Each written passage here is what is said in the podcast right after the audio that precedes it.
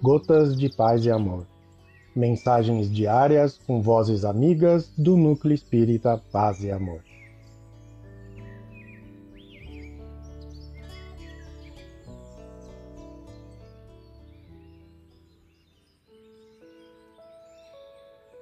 Olá, queridos amigos. Aqui quem fala é Hugo Rebelo. E o Gotas de Paz e Amor de hoje é sobre a mensagem de São Vicente de Paulo retirada de O Livro dos Espíritos, questões 888 e 888A.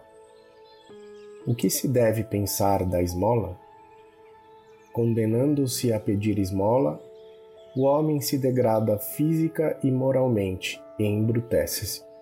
Uma sociedade que se baseia na lei de Deus e na justiça deve prover a vida do fraco sem que haja para ele humilhação deve assegurar a existência dos que não podem trabalhar sem ele deixar a vida à mercê do acaso e da boa vontade de alguns. 888a Dar-se-á reprovei a esmola? Não. O que merece reprovação não é a esmola, mas a maneira por que habitualmente é dada. O homem de bem, que compreende a caridade de acordo com Jesus, vai ao encontro do necessitado sem esperar que este lhe estenda a mão.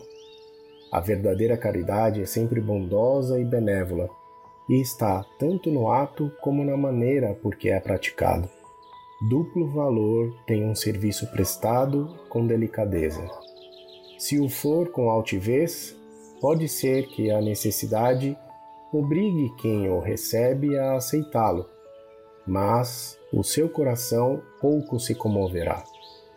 Lembrai-vos também de que aos olhos de Deus a ostentação tira o mérito ao benefício. Disse Jesus: Ignore a vossa mão esquerda o que a direita der. Por essa forma, ele vos ensinou a não tisnardes a caridade com orgulho. Deve-se distinguir a esmola propriamente dita da beneficência. Nem sempre o mais necessitado é o que pede. O temor de uma humilhação detém o verdadeiro pobre, que muita vez sofre sem se queixar. A esse é o que o homem verdadeiramente humano sabe ir procurar sem ostentação. Amai-vos uns aos outros, eis toda a lei, lei divina, mediante a qual governa Deus os mundos. O amor é a lei de atração para os seres vivos e organizados. A atração é a lei de amor para a matéria inorgânica. Não esqueçais nunca que o espírito, qualquer que seja o grau de seu adiantamento, sua situação como reencarnado ou na erraticidade, está sempre colocado entre um superior que o guia e o aperfeiçoa, e um inferior para o qual tem que cumprir esses mesmos deveres.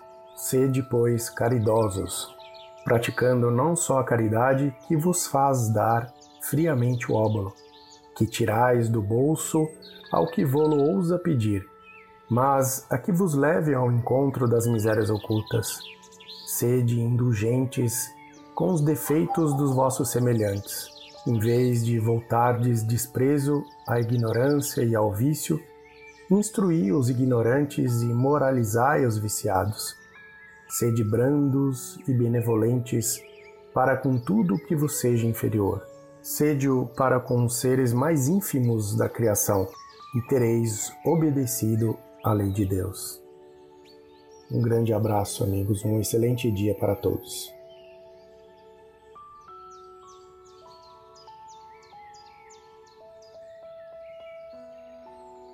Mais uma edição do nosso Gotas de Paz e Amor.